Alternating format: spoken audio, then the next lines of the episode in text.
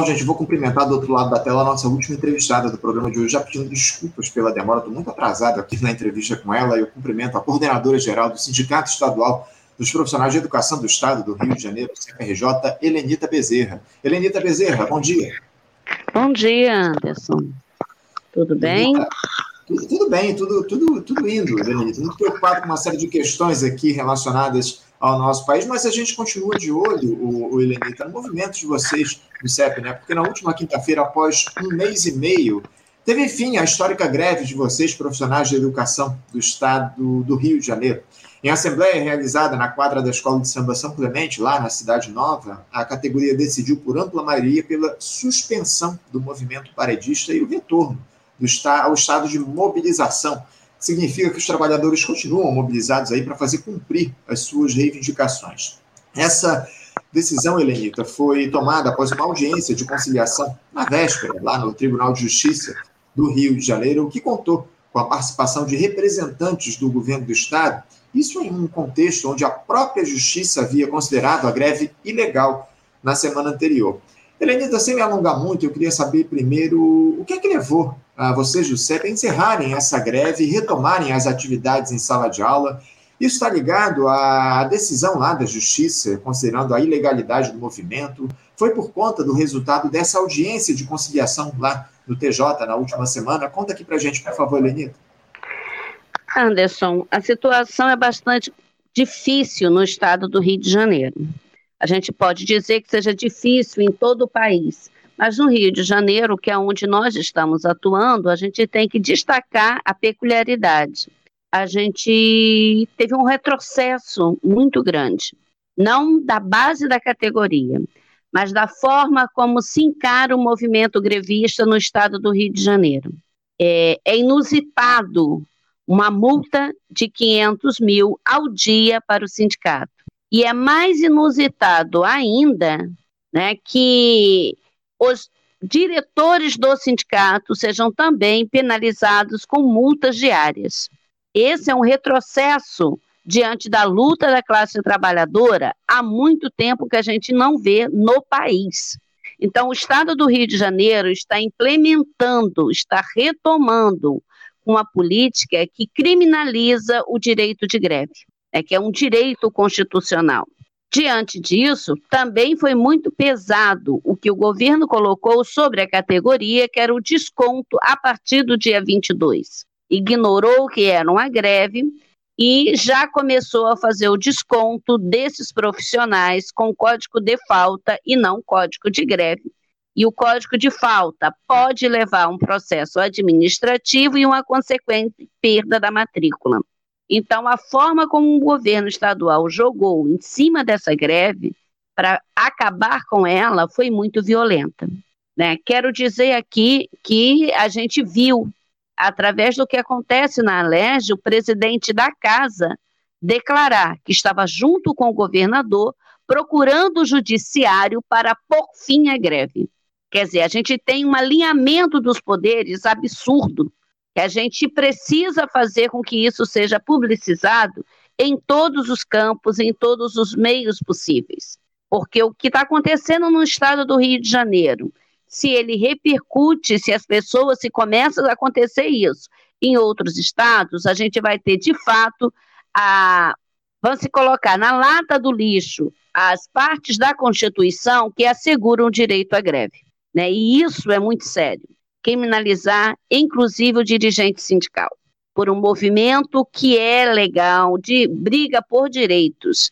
Né? E eu quero destacar aqui, Anderson, é, no tempo que a gente tem, é, o quanto a categoria dos profissionais de educação foi aguerrida.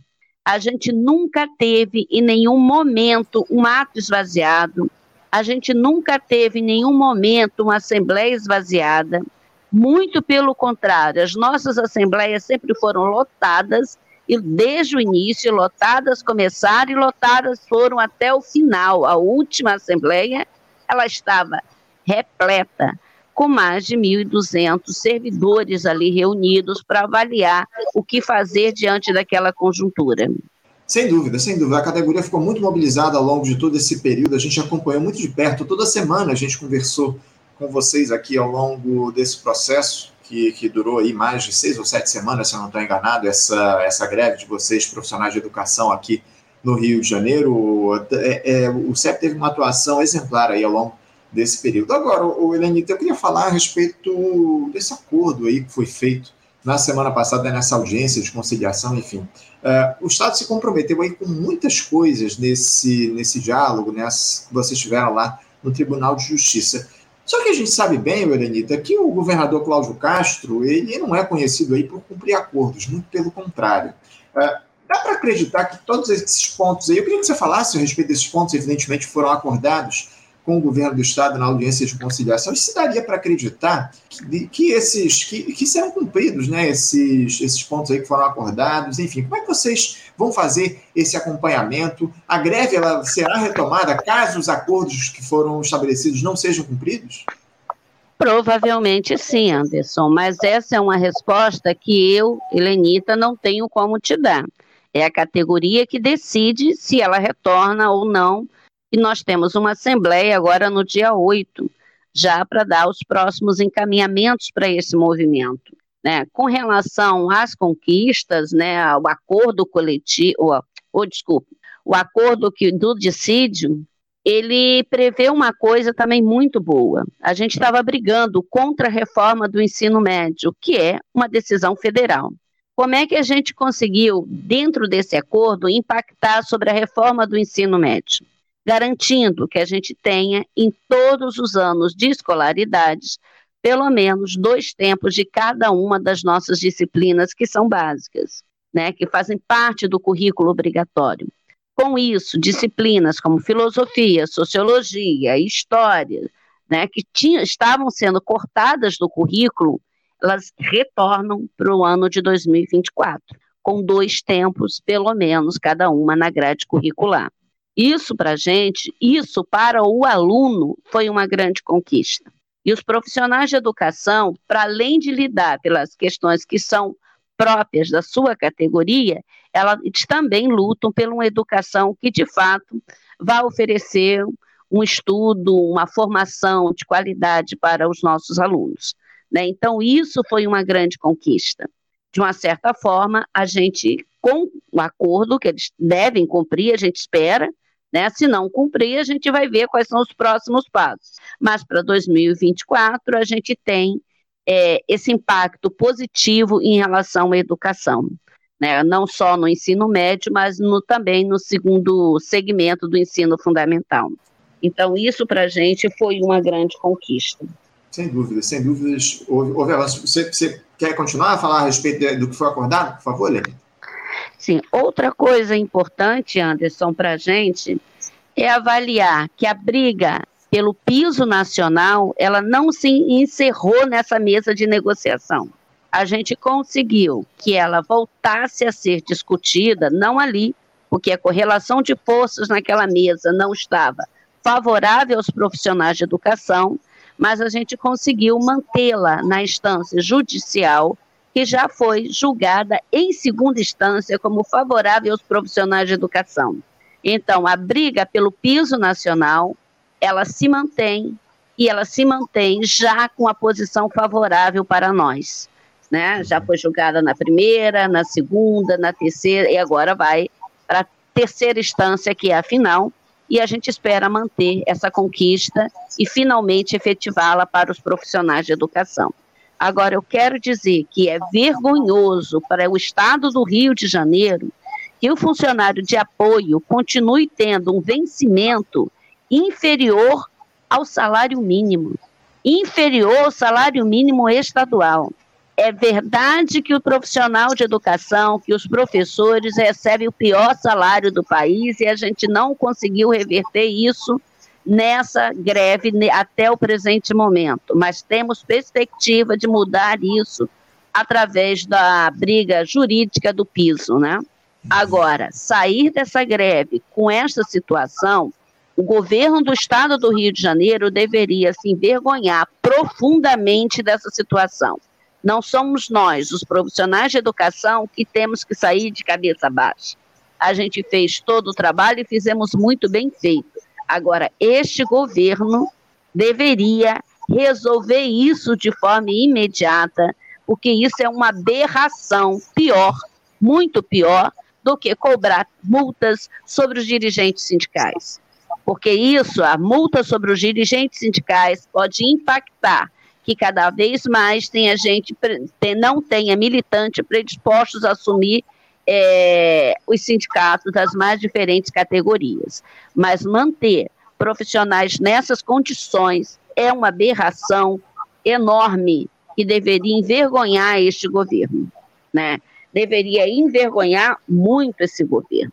Mas de tudo a gente ainda conseguiu, como você salientou, que o acordo é, não deixasse para trás o período de greve. Uhum. Então, o acordo é a gente envia para o governo, a gente diga, o sindicato, uma planilha com processo de reposição, o governo devolve este mês o dinheiro para a categoria e a partir do próximo mês começa-se o processo de reposição, que aliás é uma prática da nossa categoria.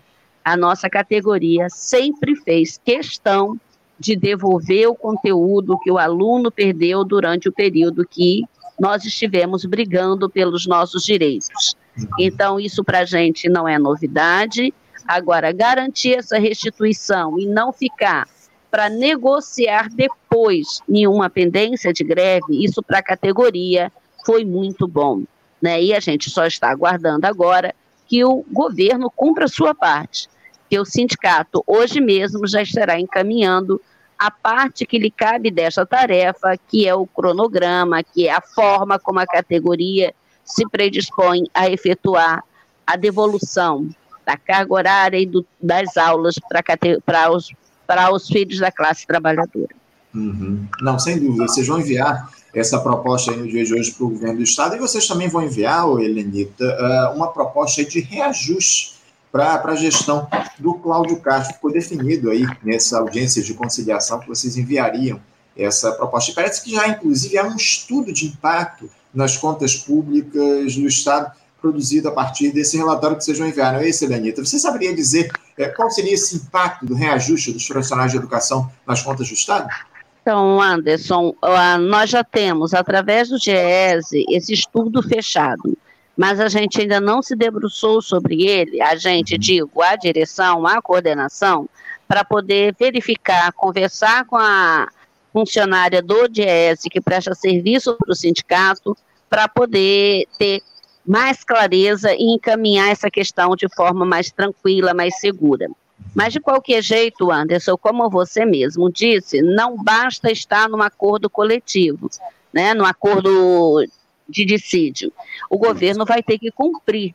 E a gente não tem muita segurança no que diz respeito ao cumprimento por parte do governo, porque não é a primeira vez que ele se compromete de fazer alguma coisa e que ele deixa de fazer.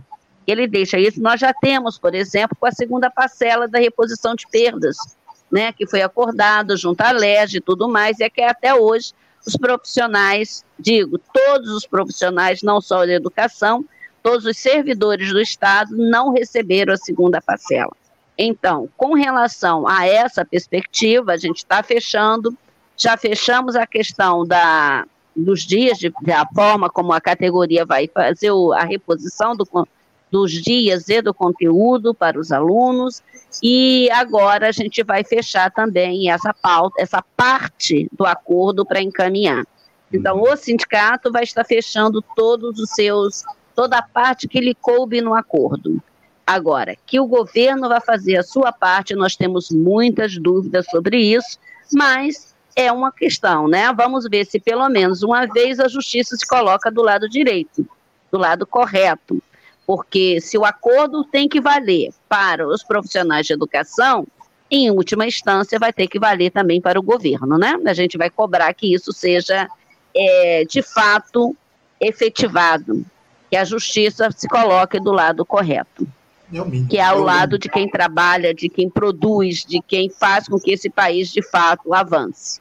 É, é o que a gente precisa, acima de tudo, né, Helenita? Que seja feita justiça para que os trabalhadores sejam valorizados. A gente não pode é, ficar aguardando, esperando sentado que o governo do estado cumpra aí com os acordos. A gente vai, eu tenho certeza que eles vão continuar mobilizados aí para que esses, esse acerto aí que foi feito diante da justiça seja cumprido e que a própria justiça obrigue o estado a cumprir o que foi acordado lá nessa audiência de conciliação na última semana. Agora, o Helen diz, eu sei que vocês estiveram com uma delegação lá em Brasília na semana passada para conversarem a respeito do, desse, movimento, desse movimento de vocês com representantes do Ministério da Educação. Eu queria te ouvir a respeito dessa audiência, o, o. Como é que foi esse papo lá com o governo Lula? O que é que foi debatido entre vocês? Bom, conversamos sobre vários pontos, conversamos principalmente sobre os recursos do Fundeb, e ao contrário do que tem sido dito aqui, o valor do recurso do Fundeb para ser aplicado na educação está é, não o que o governo nos disse, que o MEC nos disse, que para ele tem intervir na questão do piso e complementar o valor que o Estado diz que pode dar, que não consegue cobrir todo o valor, é necessário que o Estado do Rio de Janeiro abra as suas contas para que possa ser verificado se essa alegação de fato é verídica, que o Estado não tem mesmo como dar, é, aplicar da forma correta o piso nacional para todos os profissionais. Para isso é preciso que o governo abra as contas e o governo do Estado do Rio de Janeiro não se mostra predisposto a abrir as contas. Né? E isso é um processo muito ruim que faz com que a gente fique neste impasse. Além disso, a nossa briga continua valendo quando a gente fala, por exemplo, dos royalties do petróleo, uhum. né, que deveria ser utilizado na educação e continua não sendo utilizado. A gente quer saber ah, para onde está sendo encaminhado o dinheiro dos royalties do petróleo. Lá na, no MEC, a professora Fátima, que nos recebeu, Fátima Rocha, ela pontuou uma coisa muito interessante, que existe hoje uma pesquisa, uma pesquisa sobre a questão da reforma do ensino médio que deveria estar chegando a todos os cantos deste país e que no estado do Rio de Janeiro existe um boicote por parte do governo. Um, com este boicote, apenas 350 e poucas pessoas chegaram a responder o questionamento. Então, vai caber o sindicato fazer um trabalho de divulgação e, por dentro, pelas nossas vias, interferir nesse boicote, para que a gente possa, de forma segura, via o governo federal, ter um corte nesse processo nevasto que está sucateando o processo educativo dos nossos alunos. Uhum. Então, essas foram algumas das nossas conversas. De imediato, não tem muito o que ser feito, o governo não poderia, né, o MEC não teria, não teria como fazer essa ingerência direta, né, mas ela vai apontando uma série de caminhos que vai nos ajudar a trilhar, trilhando esses, essas orientações, quem sabe, e quebrando com o que está acontecendo no estado do Rio de Janeiro.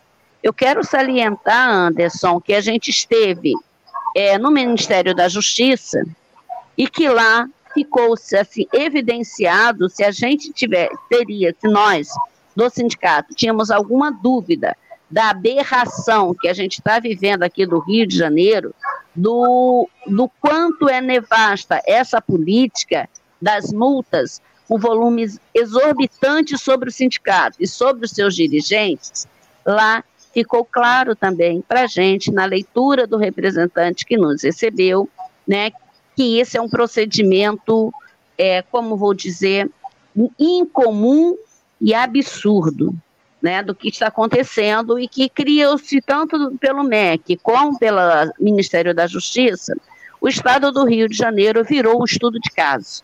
Uhum. Um estudo de caso onde eles vão estar acompanhando mais de perto esse Estado, não só na questão judicial, mas também na questão educacional, para ver como é que se coloca, como é que o Estado vai caminhando na sua política educacional e na utilização da lei, né? É, é isso. A categoria no, na, na última assembleia, de forma quase que unânime, entendeu que é necessário dar um passo atrás para que a gente consiga retomar com fôlego o nosso movimento. Claro. E é isso que a gente vai estar fazendo. Uhum. Saímos da greve, mas não saímos do processo de mobilização. Vamos continuar pressionando a LERJ, vamos continuar. A partir da intelecção, interlocução que a gente teve em Brasília, levando as situações, conversando com as pessoas, com, com é, as institui a instituição através das pessoas que nós contactamos e buscando fazer com que esses laços, essa, essa, esse apoio governamental, né, que vem do governo federal, esse apoio que a gente precisa da Casa Legislativa, esse apoio que a gente precisa do MEC se efetive. Né? E aí é questão de um diálogo que não vai passar por um dia em Brasília, mas que abriu o canal para que a gente pudesse estar levando a situação do estado do Rio de Janeiro.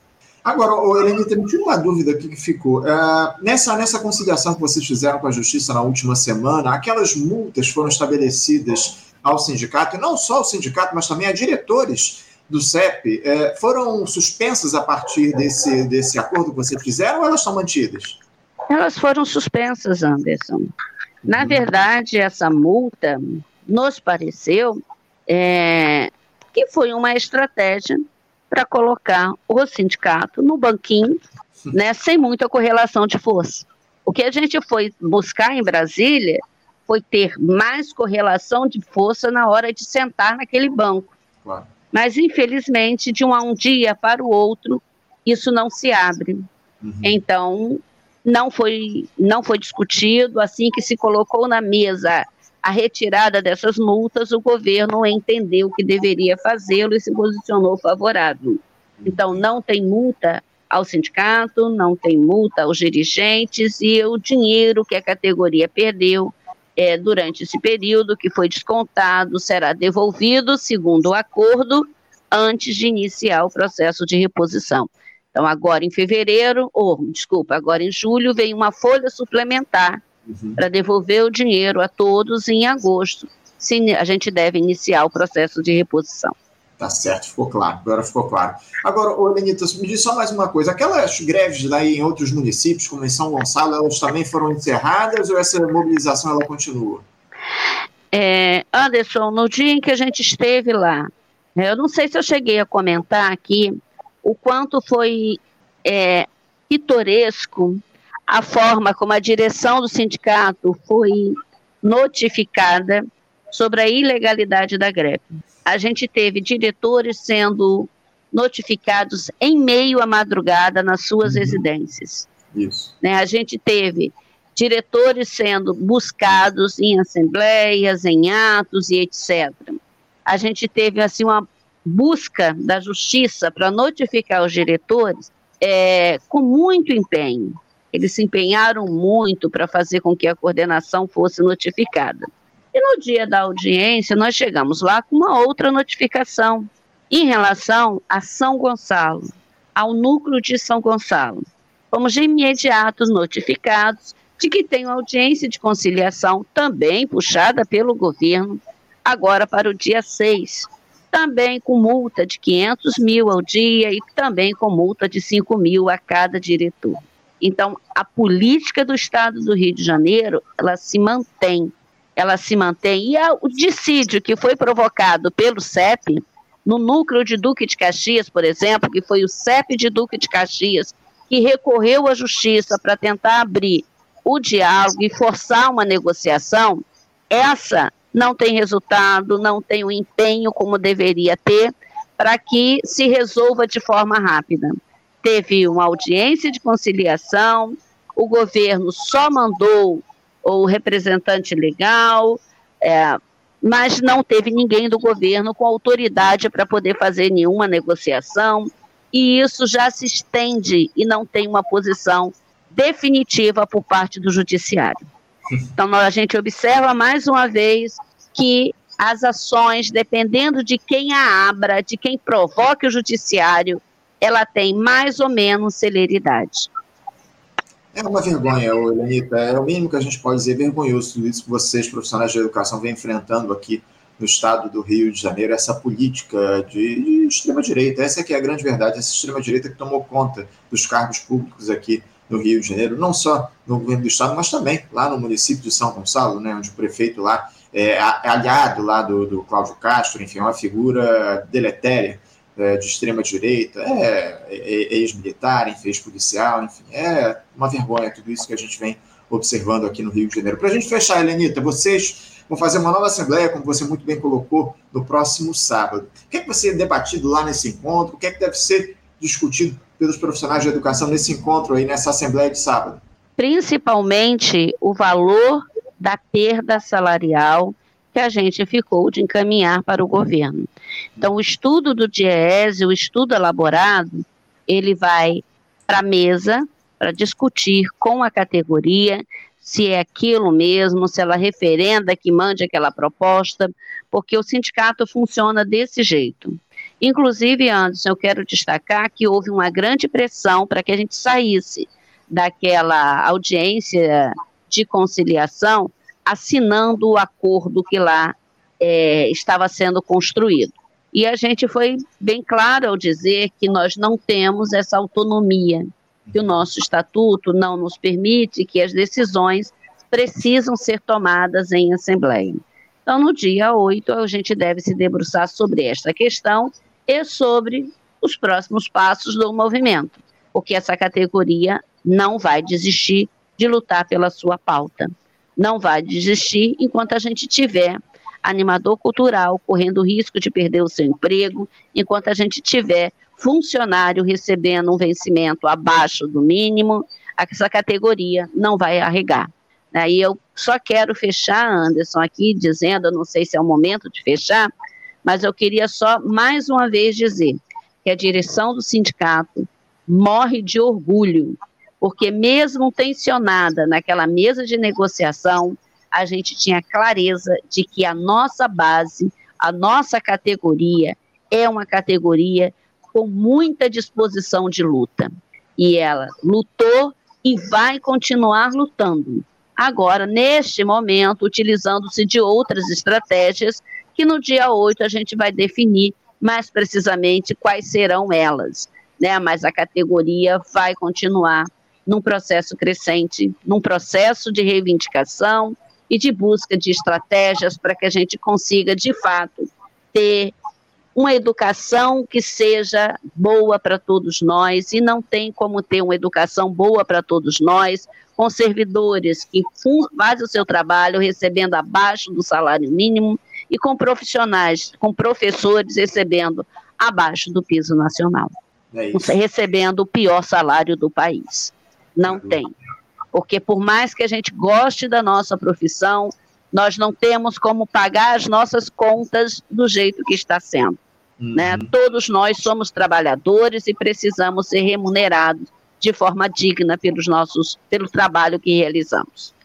Essa é a palavra, dignidade, Lenita, é o que a gente defende para os profissionais de educação e para toda a classe trabalhadora no nosso país. Elenita, eu quero, antes de eu encerrar aqui, só para dar a informação completa, o prefeito lá de São Gonçalo é o Capitão Nelson. O Capitão Nelson foi eleito aí nessa onda do bolsonarismo lá no ano de 2021 aqui no município, lá no ano de 2020 aqui no município do Rio de Janeiro. Elenita, é, no município de São Gonçalo, na verdade. Elenita, eu quero, acima de tudo, parabenizar vocês do CEP por esse importante movimento, essa importante greve histórica. Já está na história, evidentemente, essa greve de vocês, profissionais de educação, uma das maiores de, de todos os tempos. A gente vai continuar ao lado de vocês fazendo essa cobertura, acompanhando essa, esses acordos que foram estabelecidos com o governo do Estado, o cumprimento desses acordos, e a gente continua aqui. Certamente, na próxima semana, a gente vai voltar a dialogar para falar a respeito de qual, qual foi o resultado dessa assembleia que vocês tiveram aí no sábado em relação aos profissionais de educação, desse movimento para disso e essa mobilização que vai continuar, acima de tudo, aqui no Rio de Janeiro. Mais uma vez, Elenita, parabéns a todos vocês, profissionais de educação,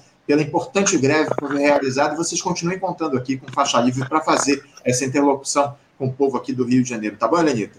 Obrigada, Anderson. Obrigada, faixa livre. Bom dia, Helenita. Um abraço para você. Até a próxima. Conversamos aqui com Helenita Bezerra. Helenita, que é coordenadora geral do Sindicato Estadual dos Profissionais de Educação do Estado do Rio de Janeiro, CPRJ, e falou aí sobre o balanço, fez um balanço do que foi esse movimento grevista aí no, ao longo desse último mês e meio, praticamente, aqui no Rio, dos profissionais de educação, enfim, um importante movimento. Fizeram um acordo lá com o governo do Estado e agora a gente vai ficar aqui na cobrança para ver se esse acordo que foi estabelecido vai ser cumprido ao longo dos próximos tempos. Bom, gente, vamos encerrando aqui a edição de hoje. Mas antes de eu encerrar, eu preciso fazer, eu preciso dar o resultado do sorteio do livro do professor Lincoln Gabriel Pena, né? A gente fez a divulgação aqui do, do livro, do sorteio do Brasil, Crítica Impura, né? É, viajando no tempo, pelo tempo presente, é, publicado pela editora Letra Capital, que a gente falou, faria o sorteio no dia de hoje, eu preciso divulgar aqui o resultado. Então, o ganhador aqui do nosso sorteio é o ouvinte, é o espectador, o Alexandre Brito. O Alexandre Brito, que acompanha há muito tempo aqui o nosso programa, foi sorteado aqui no nosso no, no sorteio que a gente realizou em relação ao livro do professor Lincoln de Abreu Pena, entre os membros aqui do nosso canal. Quero parabenizar o Alexandre Brito e peço para que ele entre em contato aqui com a nossa produção pelo e-mail producal, né, produção sem o cedilha, sem o acento, producal, arroba,